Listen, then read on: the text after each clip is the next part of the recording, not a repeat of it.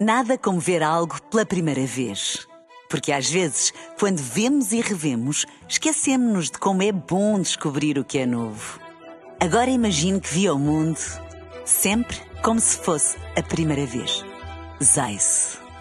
Veja como se fosse a primeira vez. extremamente desagradável.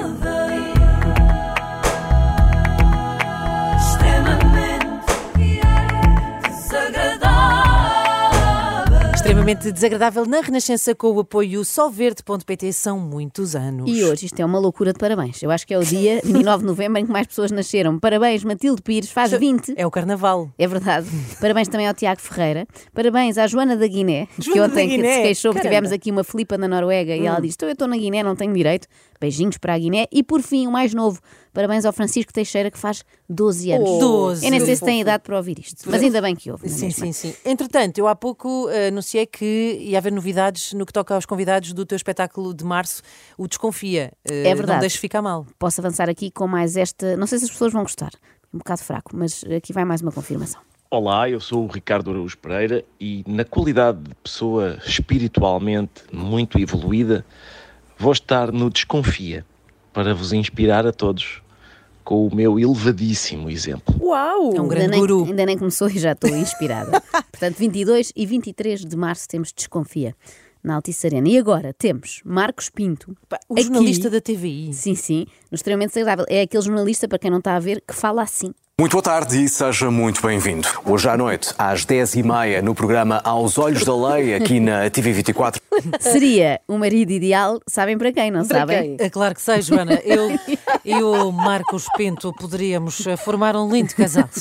Eu já nos estou a imaginar, já acordar lado a lado num sábado de manhã e perguntar-te, Marco, amor, o que te apetece fazer hoje? Amor, diz lá amor, só outra vez, vai lá só amor. Amor.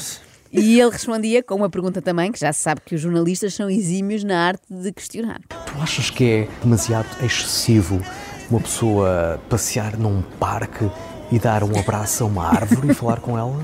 É bom, não é? E este era o momento em que Ana Sofia Cardoso pedia o divórcio, não é? Assim, porque há limites. Mesmo para pessoas como eu, que sou uma mulher, uma mãe, uma jornalista, mas não sou parva. Isto está a ser ótimo.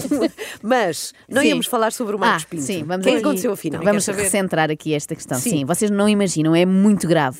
Marcos Pinto é mais uma pessoa que perdemos. Perdemos como? perdemos para o desenvolvimento pessoal. Isto está a atingir proporções dramáticas. Segundo as estatísticas, desde que entramos neste estúdio, já mais 15 portugueses se transformaram em coaches. Eu não sei onde é que isto vai parar. Marcos Pinto foi o caso mais recente. Eu, por acaso, há uns dias vi uma notícia que dava conta da saída dele da CNN e da TVI. Está Cá relacionado está. com isso. Eu não sei se está, mas não me admirava que estivesse. Provavelmente ele sai da TVI em busca de liberdade financeira, de um propósito, de ser a sua melhor versão. Reparem no que ele disse há dias, numa entrevista a Rafael Nassif, que é um palestrante internacional e e fundador do Instituto Viver com Propósito. Qual é o, o propósito assim do Marcos hoje na sua vida, o seu propósito, a sua missão? O que que você quer levar para o mundo hoje?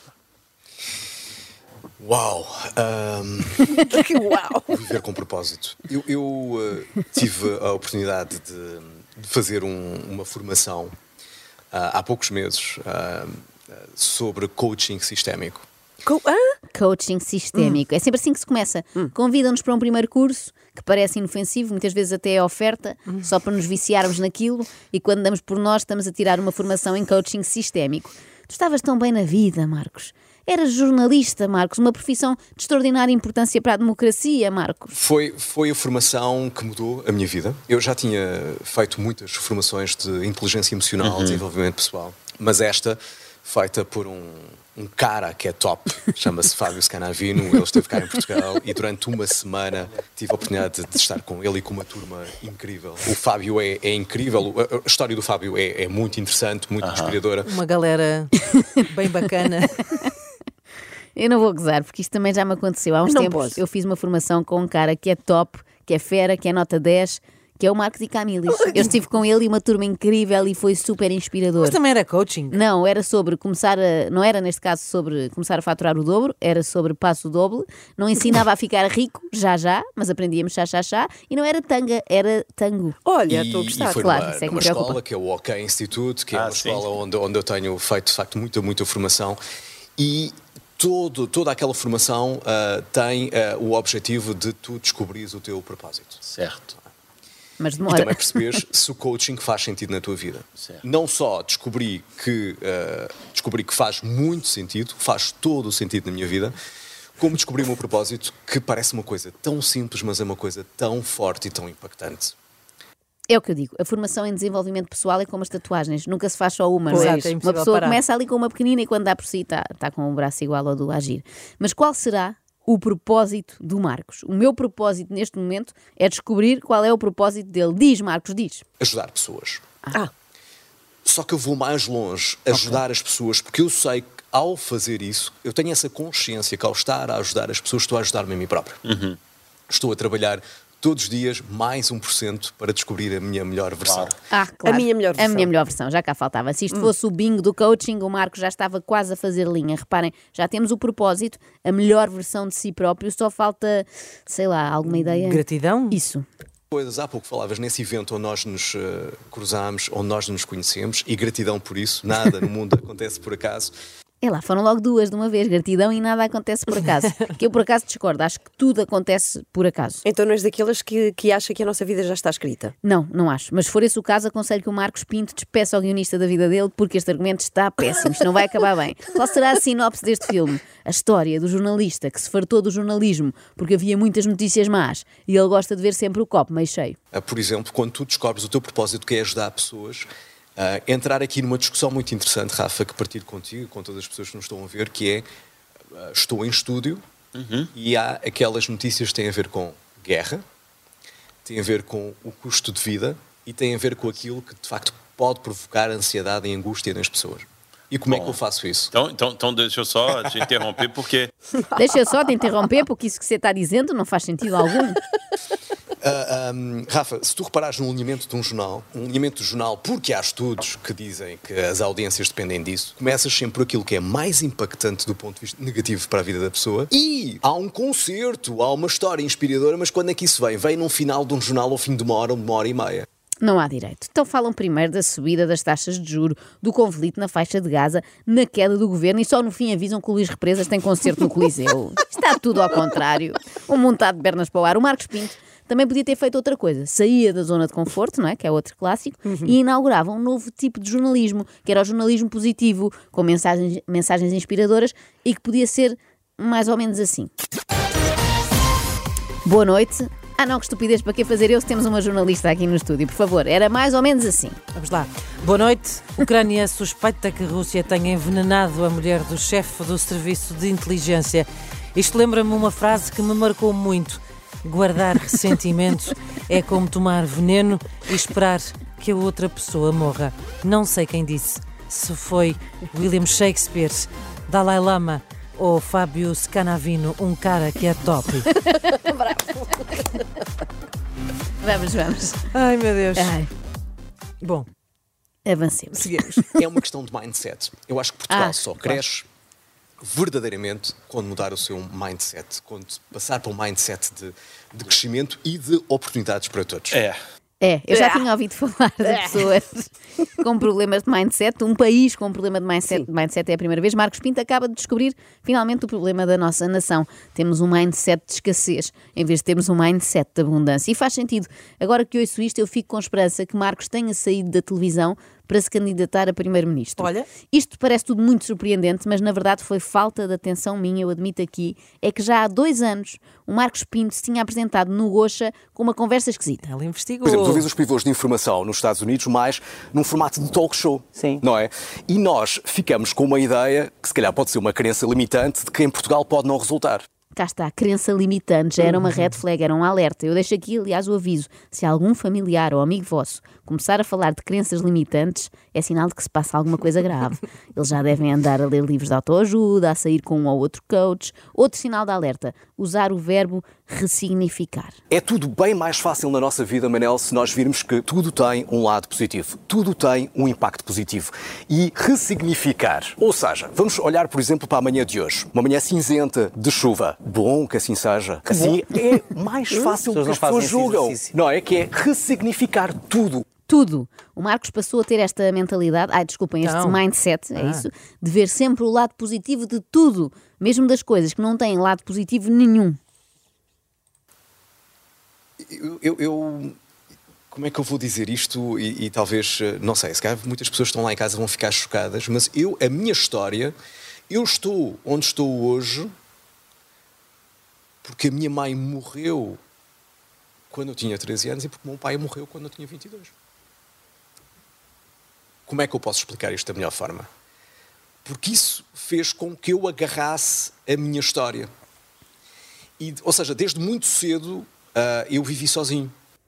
Eu não sei como é que podes explicar de melhor forma, mas da pior já explicaste. Eu acredito que conseguirias estar onde estás hoje, Marcos, que na verdade é num podcast de um coach brasileiro que ninguém conhece, e agarrar a tua história com todos os teus familiares vivos e de boa saúde. Creio que era melhor para todos. E agora, para desanuviar, digam-me uma coisa: vocês são das que acham que tudo é sistémico ou nem por Ah, isso? claro, claro.